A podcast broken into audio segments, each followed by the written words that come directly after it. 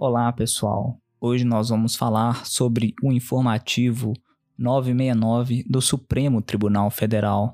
Você que gosta de ficar por dentro das notícias da mais alta corte do país, este podcast, este episódio foi feito para você. Então vamos lá?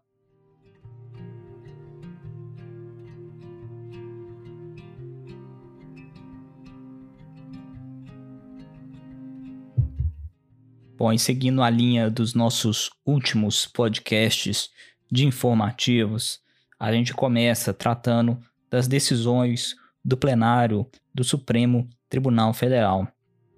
E a primeira delas, a merecer destaque, diz respeito à ação civil originária da União de número 158 de São Paulo, de relatoria da ministra Rosa Weber, julgamento que foi realizado no dia 12 de março deste ano.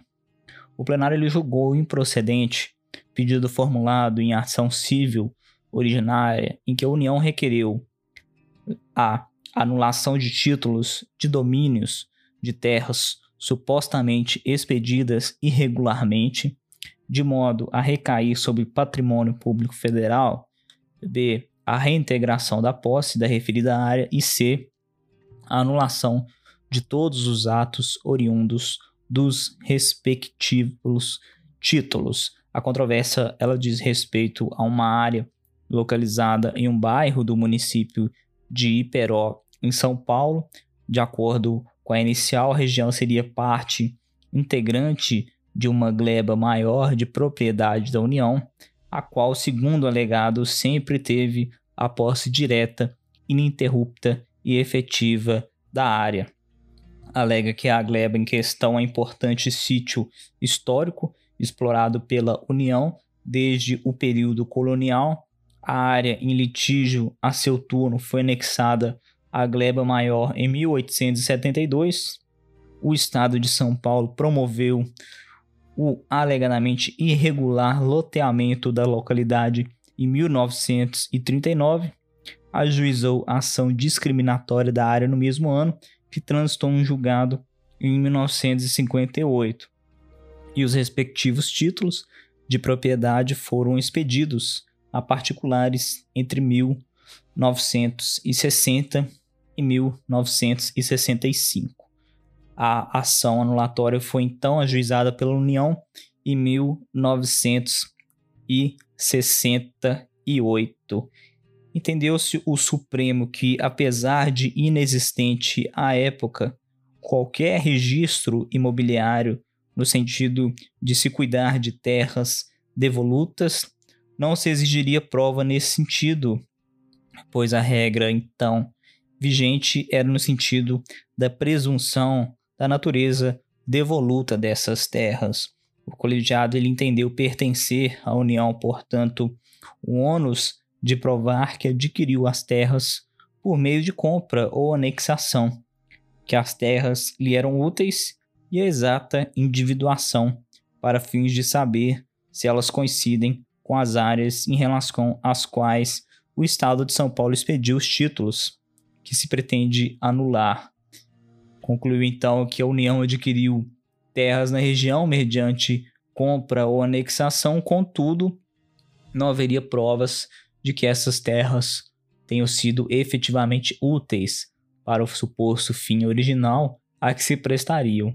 Além disso, não haveria qualquer precisão na individuação dessas terras à época da aquisição.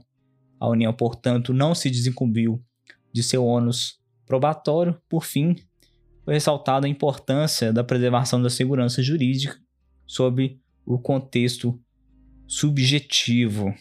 Hoje, a área em questão constitui bairro povoado por muitas famílias que ali fixaram residência há anos. A área foi edificada e urbanizada ao longo do tempo por pessoas que agiram de boa fé. Então, o plenário ele julgou improcedente o pedido formulado em ação civil ordinária da União, basicamente aí pautando pelo ônus da prova e também pela consolidação da situação no tempo, preservando ali aquelas famílias que povoaram o bairro, que é integrante do município de Iperó, no estado de São Paulo. Bom, agora um caso muito interessante de repercussão geral no âmbito do direito administrativo, a responsabilidade civil do Estado e dever de fiscalizar. Tratos do julgamento do recurso extraordinário 136.861, com repercussão geral reconhecida, no qual se discute a responsabilidade civil do Estado por danos decorrentes de suposta omissão do dever de fiscalizar comércio de fogos de artifício. O caso ele teve origem em ação ajuizada por familiares de vítimas de uma explosão em estabelecimento que comercializava indevidamente fogos de artifício em ambiente residencial.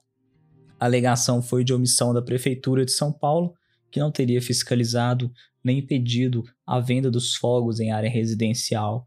De acordo com os autos, os proprietários do estabelecimento solicitaram licença para a instalação da loja, mas não foi realizada a vistoria da prefeitura no prazo de 24 horas, conforme determinado pelas normas do município. Em primeira instância, ela julgou parcialmente procedente a ação para condenar o município a indenizar os familiares, salvo quanto a danos morais reclamados por um dos autores, que perdeu esposa e dois filhos no acidente. No entanto, no julgamento do recurso, o Tribunal de Justiça de São Paulo reformou a sentença e negou o pedido de indenização.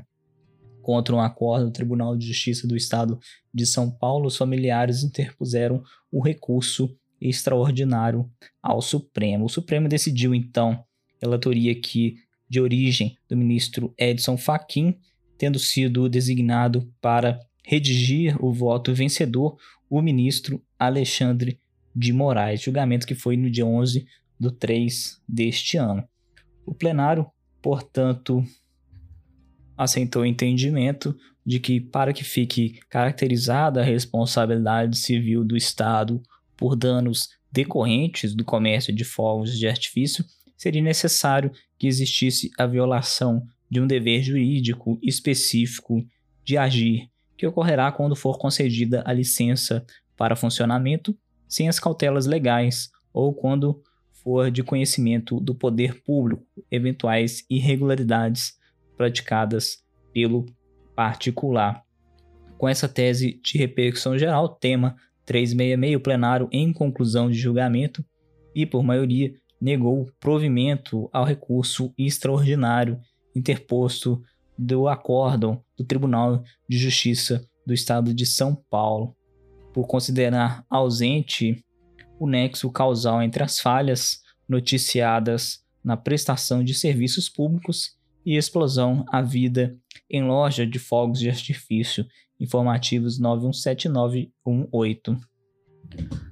Prevaleceu o voto do ministro Alexandre de Moraes, no qual expôs que a Constituição Federal, no artigo 37, parágrafo 6, adotou a responsabilidade objetiva do Estado pela teoria do risco administrativo, não pela teoria do risco integral. Várias são as decisões do Supremo nesse sentido e apontar a impossibilidade de qualquer legislação, inclusive ampliar isso e aceitar a teoria do risco integral. A observância de requisitos mínimos positivos e negativos seria necessária para aplicação da responsabilidade objetiva. Entendeu-se que na situação dos autos, dois requisitos positivos exigíveis não estariam presentes, quais sejam não existiria conduta comissiva ou omissiva do poder público. Por consequente, o nexo causal não poderia ser aferido abertura de comércio de fogos com pólvora não é possível sem a perícia da Polícia Civil, órgão do Estado membro, ela que pode realizar a vistoria, não o município. Ademais, a legislação do município estabelecia o procedimento e previa inspeção, exigia no protocolo a comprovação do seu pedido e o recolhimento da taxa na Polícia Civil para dar sequência ao procedimento faltou a comprovação de ter sido feito o requerimento na Polícia Civil, Logo, o procedimento administrativo ficou parado. A atuação do poder público municipal foi esperada. Aguardar a complementação dos documentos pelos requerentes. Nada seria exigível da municipalidade. Foram vencidos os ministros Edson Fachin, Luiz Fux, Carmen Lúcia, Celso de Mello e Dias Toffoli, que deram parcial provimento ao recurso extraordinário a fim de restaurar as conclusões da sentença. O relator, ministro Edson Fachin, que foi vencido, ele compreendeu ser objetiva a responsabilidade civil atribuível ao Estado, também no caso de condutas omissivas, pontuou que seria necessário conjugar a dispensabilidade da comprovação de culpa do agente ou falha no serviço público com a imposição à administração de um dever legal de agir. Ponderou que o município inverteu o procedimento regulamentar, deixou de realizar a vistoria prévia no prazo de 24 horas e permitiu a paralisação do processo administrativo e, de igual modo, teria incorrido em violação do seu dever de exercício do poder de polícia. Por sua omissão, portanto, possibilitou que o comércio funcionasse clandestinamente e ali houvesse danos derivados de sua explosão. O ministro Luiz Fux salientou que a responsabilidade municipal está em permitir que atividade de alta periculosidade se realizasse em área próxima a residências a ministra Carmen Lúcia enfatizou que o município for acionado estava, portanto, ciente da instalação do que seria o comércio de fogos de artifício.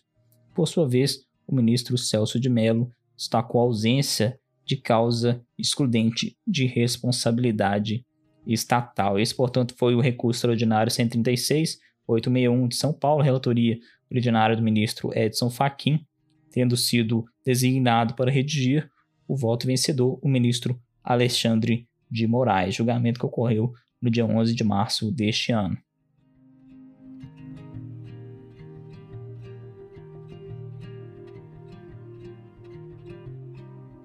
Mais um caso também interessante de repercussão geral ligado ao direito constitucional e o direito à saúde, ao recurso extraordinário 566471 do Rio Grande do Norte, de relatoria do ministro Marco Aurélio.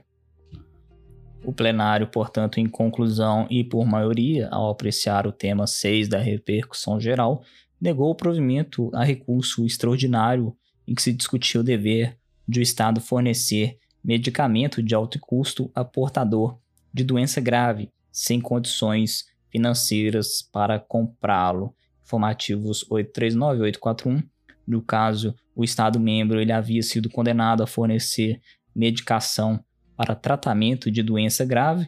Na decisão judicial atacada, o ente havia alegado que privilegiar o atendimento de um único indivíduo comprometeria políticas de universalização do serviço de fornecimento de fármacos em prejuízo aos cidadãos em geral. Dessa forma, debilitaria investimentos nos demais serviços de saúde em outras áreas, como segurança e educação. Além disso, violaria a reserva do possível e a legalidade orçamentária.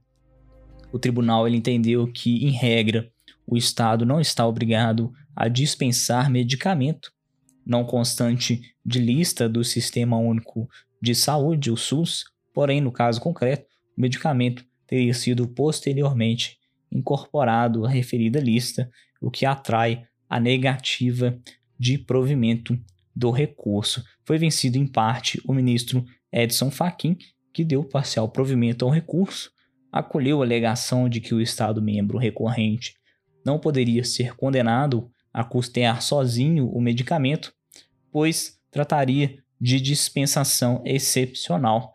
Ressaltou a necessidade de a União compor o polo passivo da ação. Em seguida, o tribunal deliberou fixar a tese de repercussão geral em assentado posterior. Esse, portanto, foi um recurso extraordinário 566-471 do Rio Grande do Norte, que negou o provimento ao recurso do Estado.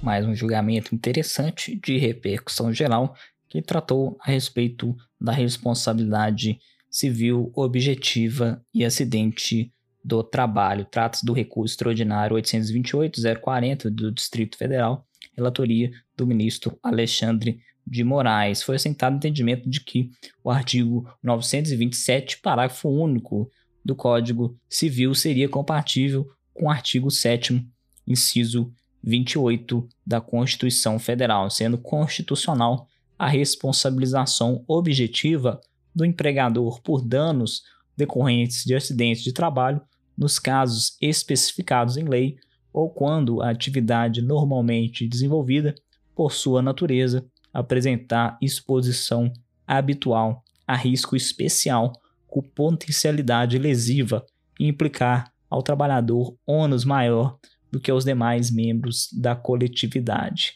Essa é a tese do tema 932 da repercussão geral fixada pelo plenário por maioria ao negar provimento ao recurso extraordinário. Foi vencido o ministro Marco Aurélio.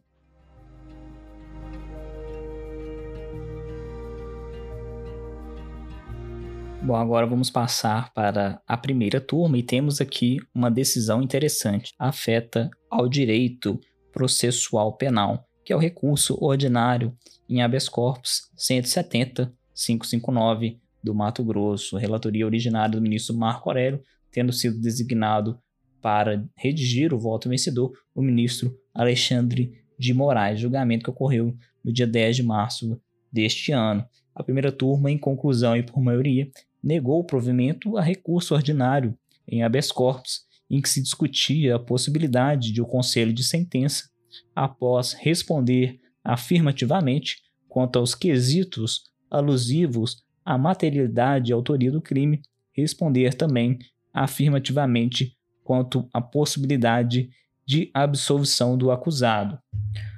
No caso, o recorrente ele foi pronunciado pela suposta prática do delito de homicídio qualificado mediante paga ou promessa de recompensa e o tribunal de júri o absolveu, embora tenha sido reconhecido a materialidade e autoria do delito. Por isso, o Ministério Público ele apelou, sob o fundamento de a decisão ter sido contraditória e contrária à prova dos autos, o recurso ele foi provido, determinando-se a realização de novo júri. Prevaleceu o voto do ministro de Alexandre de Moraes, entendeu que o sistema processual garante a possibilidade de recurso da decisão do conselho de sentença, tanto para acusação quanto para defesa, em casos como esse, sem que haja vulneração à soberania do tribunal do júri. Isso não significa, contudo, que haja contrariedade à cláusula de que ninguém pode ser julgado mais de uma vez pelo mesmo crime, ainda que se forme um segundo conselho de sentença, julgamento ele é um só e termina com o trânsito em julgada decisão. Nesse sentido, o sistema processual possibilita que o segundo conselho de sentença, este com poder absoluto, reveja inclusive equívocos realizados pelo primeiro. Se porventura for mantido o resultado anterior, não haverá nova possibilidade de recurso. Foram vencidos o ministro Marco Aurélio, relator, e a ministra Rosa Weber, que deram provimento ao recurso.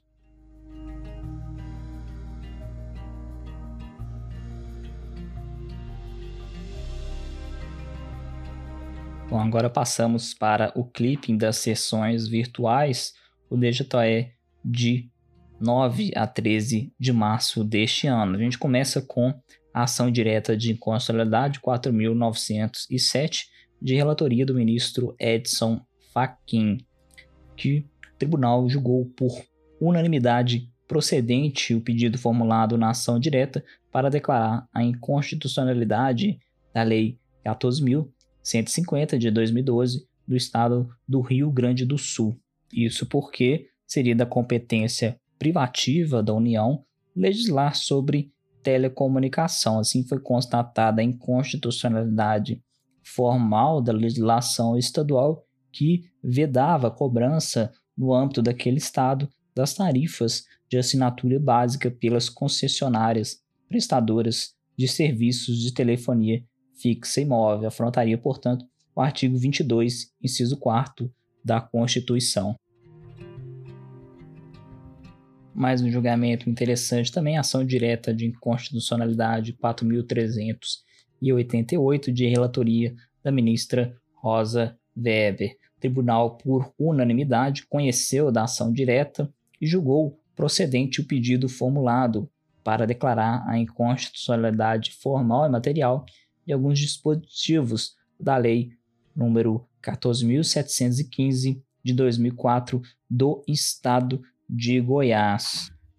Foi fixado o entendimento de que a legislação sobre a proteção e integração social das pessoas portadoras de deficiência é prevista constitucionalmente como competência concorrente pelo artigo 24, inciso 14 da Constituição Federal, sendo que ao Estado é permitido o exercício da competência plena apenas na ausência de legislação federal que fixe as normas gerais.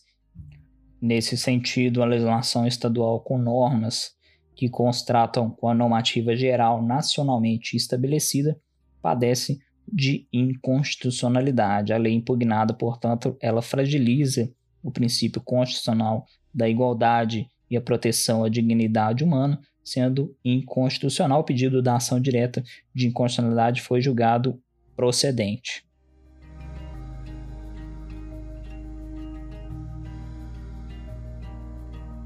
Então, pessoal, esse foi um resumo aí das principais decisões no informativo 969 do Supremo Tribunal Federal. Muita alegria por ter sua companhia aqui conosco nesse episódio de hoje e aguardo encontrarmos nos próximos episódios. Um grande abraço e até logo.